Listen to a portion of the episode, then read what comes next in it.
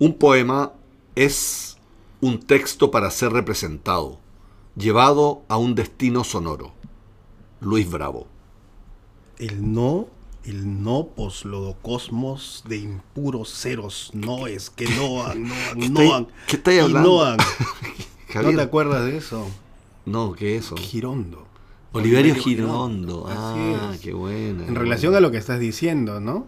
Como que hay que decir el poema, no, no basta con escribirlo. o sea, tiene que terminar pues este en la voz necesariamente, ¿no? Bueno, Girondo terminó además con Nora Lange, que le negó su amor a Borges. Borges hubiese detestado este poema seguramente, ¿no? Bueno, pero hablaremos de poesía, performance y amor.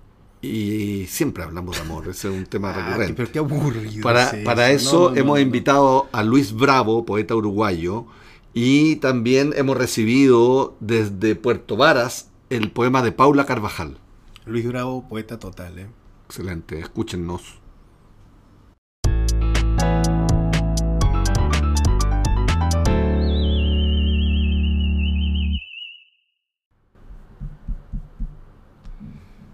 El premio Nobel alternativo esta semana es para el poeta de Montevideo, Luis Bravo.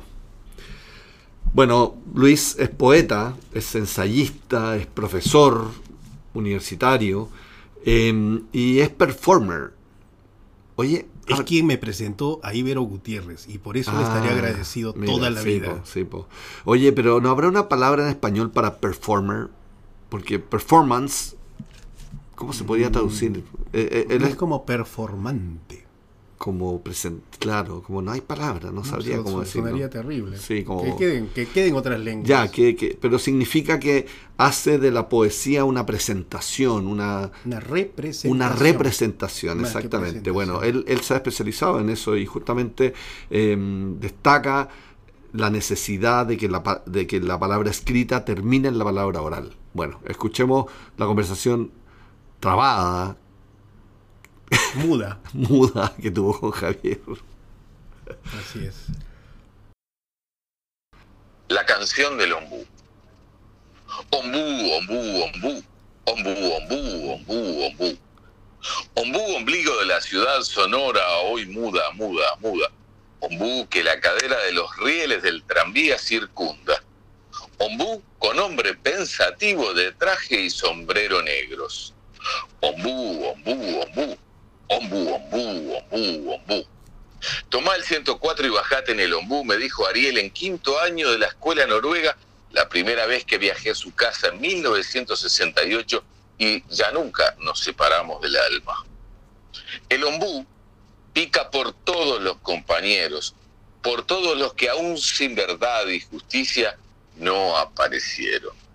Ombú, ombú, ombú, ombú, ombú, ombú, ombú. El ombú no es un árbol, sino una herbácea exageradísima. ¿Viste al ombú disfrazado de árbol en medio del bulevar? El ombú afro de Figari, crecido en el terror nativo de Fernán Silva Valdés. El ombú dibujado por las manos de Fermín, Ontú, Ontú, Ontú, gira, gira, gira y da más vueltas. Ombú, ombú, ombú. Ombú, ombú, ombú, ombú. Ombú meridional, pariente de la tribu de los fitolacacios. Umbú, voz del guaraní, lengua arracimada a lo ancho del castellano diccionario. Umbú, umbú, umbú. Umbú, umbú, umbú, umbú. El ombú es una gran copa verde recortada contra un cielo de papel crepé. Ombú, en invierno das miedo de esqueleto. Prendido de estrellitas, sos el verano. Ombú, ombú, ombú. El ombú de corteza gruesa es todo ternura por dentro. Vivan las alternas, elípticas, acuminadas hojas con flor dioica del ombú, ombú, ombú ombú, ombú, ombú, ombú, ombú, ombú, ombú, ombú, ombú, ombú, ombú, ombú, ombú, ombú, ombú, ombú, ombú, maravilla de poema, Luis. Eh, te agradezco mucho que puedas enseñarnos que el poema es un artefacto sonoro. Eh, sí, eh, es una cancioncilla escrita para mis compañeros de escuela, Javier. es verdad. ¿En serio? sí, teníamos un, un, grupo de de email hace unos años y, empezamos a juntarnos después de 40 y pico de años de no vernos, compañeros de escuela pública, ¿no? Y alguien mandó una foto de, de un ombú cerca de la escuela, pero mandó una foto histórica, una foto de 1920, de ese ombú que todos conocíamos en la década del 60 y a partir de allí este, yo empecé a escribir este texto, invité a, que la gente participara, en fin, que se hiciera colectivo, pero no me dieron mucha pelota, pero este, se transformó esta canción en el himno de nuestros encuentros. Entonces siempre que nos encontramos, cantamos esta canción. Eso, eso lo encuentro como realmente maravilloso porque tu trabajo poético hasta donde me, ha sido permitido conocerlo, eh, a mí me ha parecido siempre de, altísima calidad porque hay una, una, historia que se va contando, pero una historia que viene como desde la antigüedad, donde el poema eh, se representa.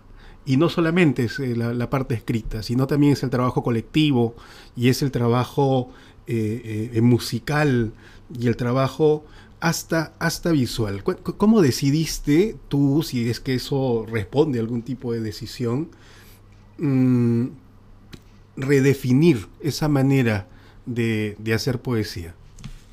Sí, este, yo te agradezco esas observaciones que eh, acepto. Este, es así. Y vos sabés que no, no sé si es una decisión, yo creo que es más bien un proceso de, trabajo, una forma de trabajar, creo que tiene bastante que ver con mi este, participación durante 14 años eh, en el grupo de ediciones de Uno, cuando éramos muy jóvenes, y, además en dos etapas de, digamos, sociales importantes. Eh, ediciones de Uno se crea en plena dictadura, en 1982, y trabajamos como editores y como grupo experimental y llevando este, la idea de la puesta en voz de la poesía durante 14 años, hasta 1994.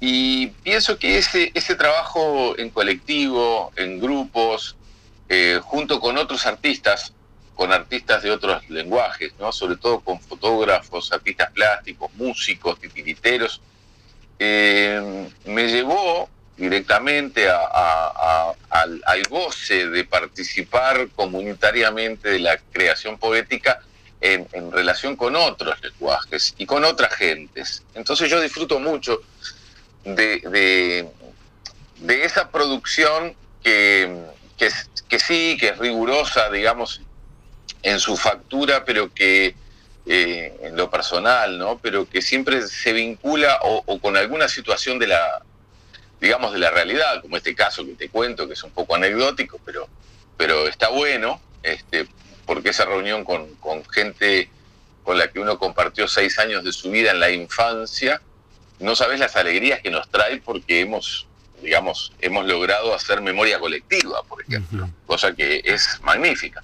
Entonces, que la poesía sea vehículo de encuentros uh, muy humanos, digamos, ¿no?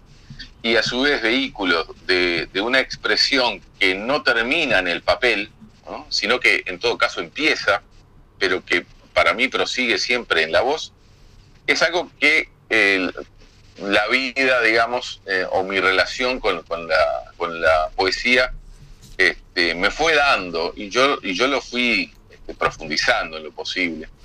Eh, es un poco esa la historia, no, no hay una predeterminación, Javier. ¿Todo, ¿Todo poema debería acabar en la voz?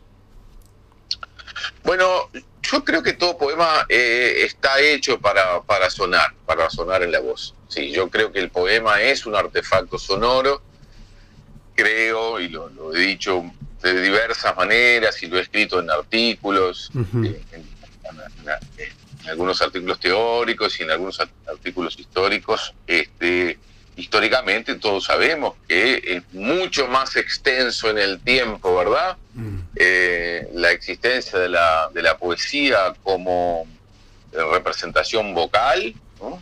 Eh, o sea, lo que llamábamos la poesía oral o la oralidad de la poesía, que es la escritura de la poesía. Pero nosotros ya somos eh, modernos y, nosotros estamos atravesados por la escritura.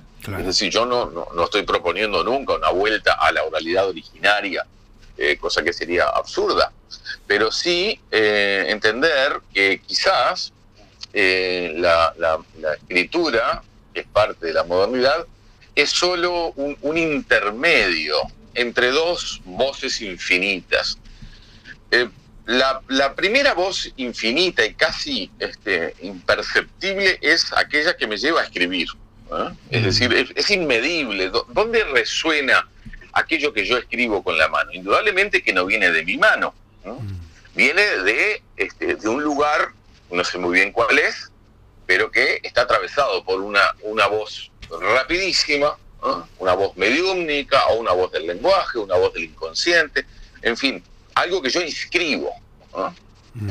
Luego, ese texto con el que trabajo mucho y eso nunca termina hasta que no lo llevo a la voz, hasta que no lo eh, canto, hasta que no, hasta que el canto no me define qué es lo que debe estar escrito. Así trabajo yo, ¿eh?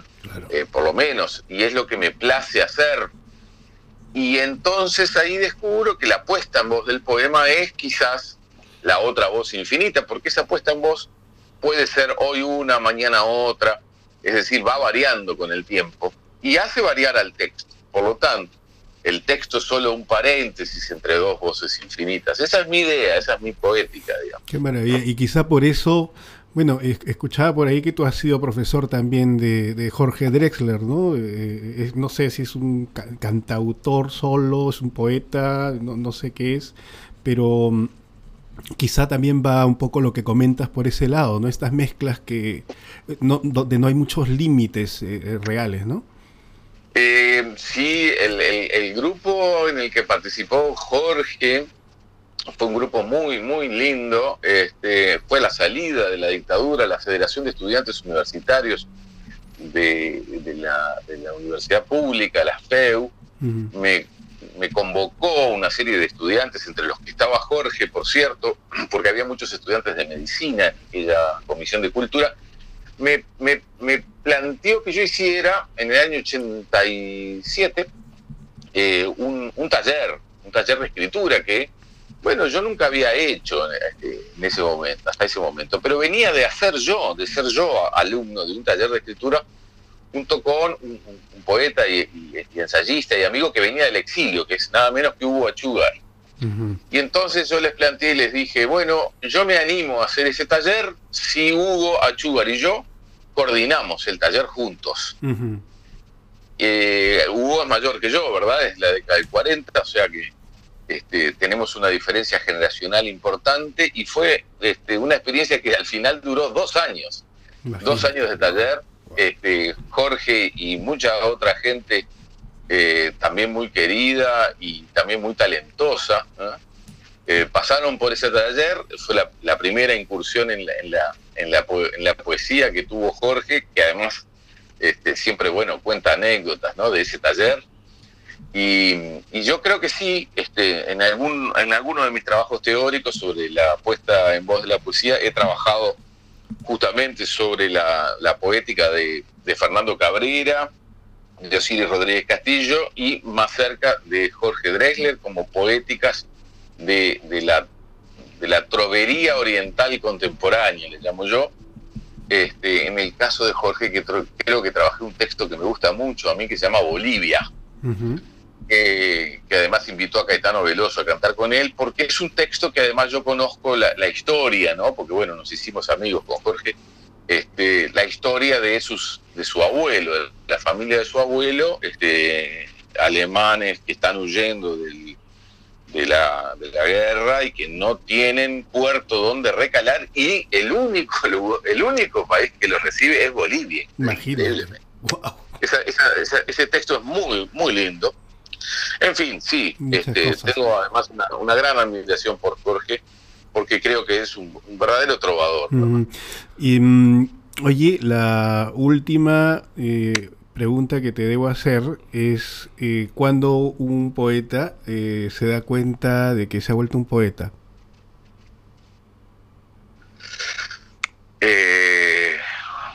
bueno,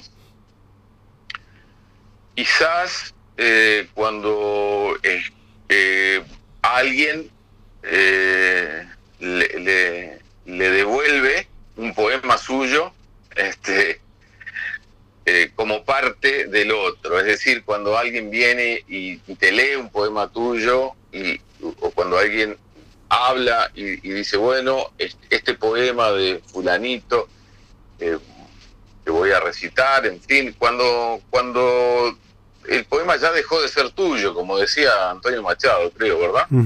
Cuando la copla ya no te, pertenece y, te vuelve, digamos, y te devuelve, ¿no? Me parece que el reconocimiento de haber llegado a tocar la, sensibilidad poética en otros es posiblemente el mejor espejo de devolución, ¿verdad?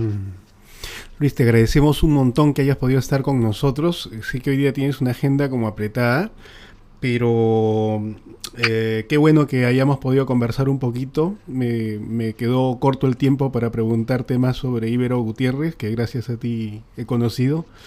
Em, bueno, pero... justamente, mira, ayer de noche terminé el prólogo de la, el prefacio de la segunda edición de Obra Junta que Estuario va a publicar en en breve, en breves días. Ah, pero qué buena Estamos muy contentos con esa reedición porque está, está agotado desde hace bastante tiempo ese libro, ¿no? que es la antología máxima de Ibero.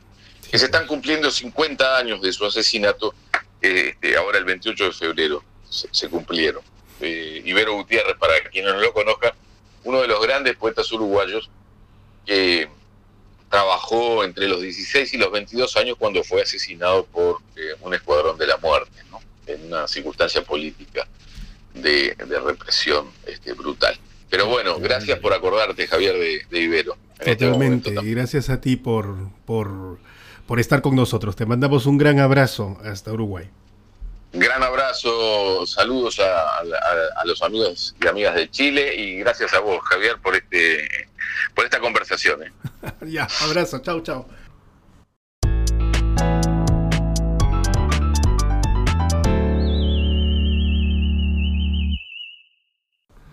Estamos aquí ahora para mm, recibir Poesía sin vergüenza y la entropía tutelar. Ha seleccionado de la cantidad de poemas que nos ha llegado a Paula Carvajal. Oye, yo tuve una amiga en mi tierna juventud que se llamaba Paula Carvajal. No creo que sea la misma. Puede ser, ¿eh? pero, pero ambas viven en Puerto Vara, porque la elegida por la entropía popular eh, tutelar vive en... Entropía popular. Me gustó eso. Debería decirle entropía popular, más no, bien. No, deberías decir entropía. es una palabra horrorosa. Es que da lo mismo la palabra, lo importante es el ah. concepto que está detrás. la realidad. Bueno. El ente. Vale. Ya. Paula Carvajal es de Puerto Varas y nos ha mandado este poema. De Puerto Varas está en el sur, ¿no? Sí, está cerca de Puerto Montt, Valdivia. y en Puerto Varas no hay norte. Bueno, Puerto Varas es un gran norte, pero yo creo que ella se refiere en su poema al norte de Chile, norte-norte, las primeras regiones, digamos, del país. Bueno, norte. Oigo el desierto crujir, la sal aflorando por los poros de la tierra. Oigo el cielo de la noche, las estrellas me tienen despierta. Distante el sur, allá oigo los árboles rugir los hongos avanzan poblando los bosques desnudos. Todos estos cielos azules me confunden. No es un cielo azul, son miles. Me siento huérfana de nubes, adoptada por este aire diáfano. Las montañas rojas las veo como bosques, como las arrayames en grupo. Las hileras de pequeños montes se suceden se mezclan desde las raíces hasta el cielo, Hay polvo en todas partes, respiro polvo y se transforma en mi cuerpo. Antónimo de árido y estéril, este desierto me parece a mí sagrado. Divino al caer la noche y quedar desnuda yo expuesta ante las estrellas. Todo ese brillo exuberante sembrado en la bóveda oscura es un deleite. ¿Cómo ha estado ahí y no lo he visto? Veo los algarrobos desconocidos y los amo a primera vista. Desde la sombra miro sus ramas lánguidas, cuelgan subdivididas en hilos que parecen manos. Me llama el árbol y escondidos encuentro sus frutos rosados. ¿Hay bosques de algarrobos? ¿Es el algarrobal un bosque? ¿Qué comen estas llamas teñidas de colores? ¿Quién pintó peldaños verdes, rojos, blancos en estas montañas gigantes y continuas? ¿Quién ordenó las rocas del Valle de la Luna? ¿De dónde viene la sal que se ha convertido en cordillera? No se cansa el sol de alumbrar anaranjado. ¿Qué ven cuando miran los ojos del salar? Qué bueno el poema. Qué bueno. Desértico. Felicitaciones, Paula Carvajal. Muy interesante. ¿Serás mi amiga? Oye, em, ¿qué opinas tú del poema? Yo no opino los poemas nunca. Perdón, ¿qué sientes al leer este poema? Ay, sí, es un respiro de polvo que se transforma en mi cuerpo. Hoy yo subrayé la misma frase, la encontré muy buena. Respiro polvo y se transforma en mi Mm, cuerpo. Para mí es un verso, no una frase. Perdón. Toda la razón. Pero es interesante porque fíjate si fuera efectivamente, eh, no tu amiga, pero sí alguien de, de Puerto Varas, del Sí, sur, sí. donde la geografía te da una manera diferente de asumir eh, tus propios sentidos, de, de cómo te ubicas en el, en- en- en el medio, trasladar eso en el poema a el- la figura más bien de los algarrobos, de los bosques, Sí, del desierto, ¿no? Y eso me parece, ya eso me parece una transgresión sí. interesante, Sí, ¿no? exacto. Esa contraposición entre desierto y bosque está muy interesante. No, pues, pero en el norte, eso es lo interesante, en el norte de, de, de Chile, ¿no? que también es el sur del Perú, que sigue ahí nomás, Ya. Eh, hay pues des- algarrobos que Sí, son eh, exacto. los bosques del desierto. Sí, pues exacto. Pero eso es lo bonito de esos bosques, justamente esa como contraposición. Claro, claro. Eh, Pero, sí. o sea, yo te digo que no es una contraposición, sino es más bien una posición ante la vida. La posición arbórea de los...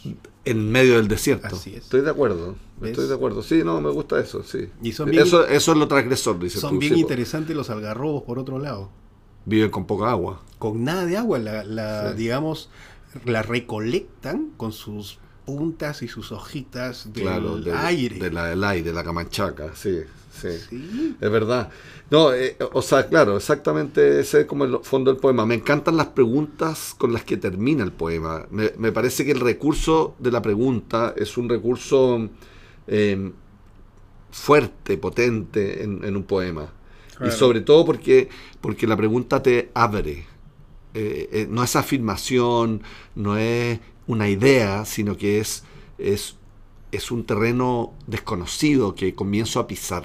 Y la Sí. poesía tiene algo de eso, como de un terreno desconocido, Sí, que no, no es filosofía, no es, no es, no es crónica, No es lo práctico también. no es lo práctico. No eso sí es. No, no es. Ah. No es. Entonces, eh, la pregunta justamente manifiesta ese carácter de apertura de la poesía, de, de- de- de- de entrar en un terreno que no ha sido pensado De, todavía. no, ce- no- de la no certidumbre. De la no certidumbre, Claro. exactamente, exactamente. Me bueno. gustó mucho y gracias a Paula. Gracias a Carvajal. Paula. Cuiden los algarrobos. ¿Sabes para qué usan los algarrobos en el Perú? ¿Para qué? Para hacer pollo a la brasa. Los queman. O sea, se los cortan, los queman para las pollerías. Terrible. Un Bueno. desastre. Vamos a pedirle a la entropía tutelar que cuide a los algarrobos. Y a los pollos también. Los pollos.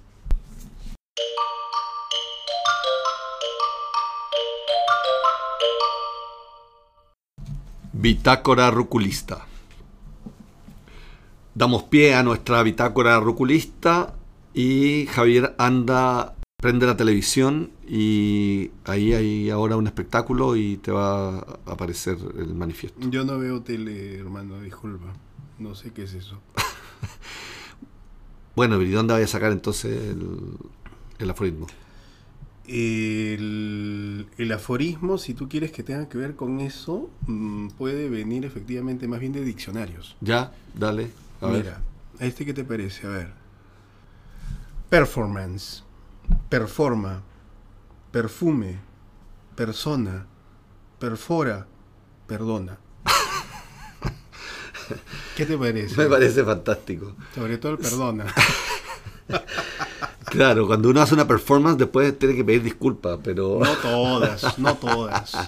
Oye, eh, es complicado el término performance porque, porque no tiene traducción. De hecho, estuve mirando el diccionario de la RAE y dice que es un anglicismo y que hay que reemplazarlo de acuerdo al sentido. Entonces, performance puede ser como rendimiento. Entonces, di... Espectáculo. No, pero hay que ser el segundo. El primero era rendimiento, o sea, tuviste una buena performance. Un buen rendimiento. Un buen rendimiento. Y la segunda es espectáculo o representación o actuación. Sí, Pero no, es lo mismo, sirve. no es lo mismo, porque la pues, performance es como una mezcla de géneros. Se mezcla las artes visuales, Sí. la literatura, se mezcla el teatro. Me gusta mucho una cosa que dijo eh, nuestro invitado de hoy, eh, Luis eh, Bravo, respecto a una herencia que traían los mismos griegos, respecto a que la poesía también era un arte de la representación, así como la música y el teatro. Buena, sí. ¿No? sí. Entonces como que... Y existían, de hecho, también decía Luis, gente, o sea, poetas, que no se dedicaban a escribir nada, sino solo a representar. A representar, sí, exacto, porque hay que tener un don especial para la representación y para la performance. O sea, pues, ¿no? pero, pero a mí lo que me parece que me hace muchísimo sentido es que la poesía no se acaba en lo escrito, Mm. sino que tiene una vocación de ser dicha, de ser presentada, de ser escuchada, Mm. y cómo sea dicha influye mucho en la emoción que produce en el que Eso, está mirando. eso es súper importante. Así Sí. que me, así como consejitos de conejitos. Lo que es importante cuando escribas un poema también es leerlo. Leerlo en voz alta, alta. sí. Grábate leyéndolo. presentarlo y decirle, hacer énfasis.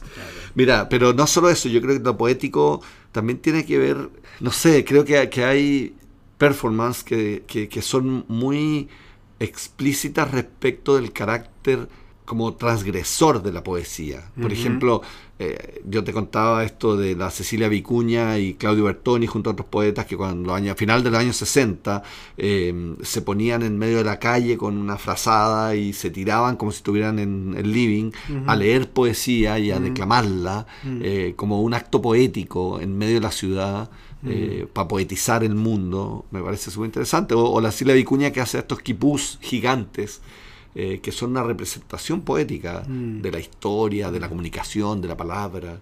Sí. Eh, o esto que contabas tú, ¿te acuerdas? No me acuerdo Cuéntalo- de nada. cuént- ¿Qué- Cuéntalo de nuevo. qué cuento? Esto de, de lo... No, no, claro, no, de la... Cuando estuve en la de- de- cárcel. no, de Amelia Altit. Cuando estuve en la cárcel preso con una acción perf- por una acción performática. ¿Cuándo has estado preso tú por una acción Era una performática? acción performática. ¿Qué Entonces, lo que hacía era que buscaba que me metieran prisionero, prisionero como una acción de arte. Bueno, a Enrique Lin le pasó eso también, con Paseo Humada. Me metieron preso. Sí. Ah, bueno. ¿Y a ti, y a ti qué hiciste tú? Mm, Yo lo que es que yo lo que hacía es que como era muy sensible, la sensibilidad para mí, donde podía realmente entrar como a, a lidiar con el máximo extremo de lo no sensible era la cárcel. Entonces, eh, eso es una acción como poética, pues, ¿no? Claro, el tema es cómo sale de ahí, el tema es cómo sale, claro, exacto, no. sí. Pero no, ocurrió no en la cárcel, pero con una jaula así, por ejemplo, con Hernán, eh, Hernán em, Miranda. Miranda, ¿te sí. acuerdas tú? Sí, ¿no? sí, que se sí, encerró exacto. en el zoológico. Exacto, como un En animal. una jaula, como un animal, ¿no? Y esa era la acción. Hay muchas. y O la, esa es la de. Amelia Altit que iba a besar vagabundo. Esa es lo máximo, con Qué bueno. acción. A mí me encantó esa porque efectivamente iba, pues, y además iba con, con la explícita, eh, el explícito sentido de, de decirle al mundo, mira, estos también son seres humanos, ¿no? Claro. Entonces, no, a veces uno los deshumaniza. Y de verdad que le daba un beso así apasionado. Bueno, no sé, ¿qué quieres que te dé testimonio? No, pues no sé, pero sí, Está- sí, eso está registrado. Está lleno de, de- de performance eh, y, y- y me parece muy importante porque como que hace énfasis en un polo de la poesía Ya. que es que es la del sonido. El- sí, Sentido y sonido, pero Yo te tengo una pregunta importante. Ya, ¿Cuál ya. es el límite de la performance? O sea, ¿qué hace que pueda ser efectivamente O sea, una que- acción de arte? que yo me pare- que pueda ser como lo que me pasó en la cárcel, algo absolutamente ridículo, porque al final el único que se dio cuenta de esa performance fui yo. Claro, Pero- si yo me paro en la, en- en la calle y grito, ¡ah! ¿Eso es una performance? Te meten preso. No, no por Claro. gritar no te van a meter preso, Ah, pero ¿no? No se acá puede, en Chile no, por lo menos, Ah, pero bueno. pero En los países más Pero ese límite es la, pienso que es la misma pregunta respecto de- del límite si esto es un poema o, o no es un poema, Claro. Ah, si es una simple frase. Claro. Eh, yo, yo creo que hay buenas performances y hay malas performances. Hay, hay performances que son muy cerradas, unívocas, Mm. eh, que no mueven ni Mm. crean un, un mundo, y hay performances que son abiertas, simbólicas y que crean un mundo en el que tú te metes cuando presencias eso. Eso estaría bueno hacerlo. Podemos hacer una performance. Ya, hagámoslo al tiro. Porque, digamos, todos nos vamos a morir. No, pero no en este momento. O sea, todos vamos a morir. ¿Estamos Ya. de acuerdo en eso? Sí, no? estoy de acuerdo. Imagínate que la acción así máxima ya de tu propia muerte sea una performance. Entonces estás así, no sé, pues te empiezas, empiezas como realmente a morir, A pero frente agonizar. Al, frente al público. Eso sería increíble. Entonces, este, como que al final te llevas tu poesía hasta, la vengas hasta con tu muerte. Eso es mi sueño. Es tu Una sueño performático, está bueno. Sería la única que haría, porque Ya yo está. no hago performance. Soy muy, muy, muy extremadamente Es muy- tímido. muy tímido, con sí. esas cosas. ¿no? Bueno, muchas gracias a nuestros poetas invitados, Luis Bravo y Paula Carvajal. Sí. ¿Será mi amiga Paula Carvajal? Yo creo que Ella, si fuera eh, tu era- amiga sería una performance. Era, era polola de mi mejor amigo eh, en Nuevas Tiendas de Pero ¿a Juventud. ¿Quién le interesa eso? Bueno, saludos también a Breaking Work. Le agradecemos por prestarnos este lugar para Claro, grabar el podcast. claro. Y les pedimos que escriban a poetasruculistas.gmail.com mandándonos sus performances. Pero otra cosa escritas. importante es que vean palabradepoeta.com. Y ahí están todos los capítulos de este podcast porque mucha gente eh, pregunta dónde se escucha. Eso. Y no, por favor, así, palabra de poeta. Bueno, ahí hay muchas cosas. pero- Spotify, Palabra de Poeta, Sí, hay podcast. Pero ahí están todos los, Todos manif- manifiestos y, y esas todo. cosas también. Bueno, gracias. Chao. Bye. Pero presenta algo performático. No, gracias.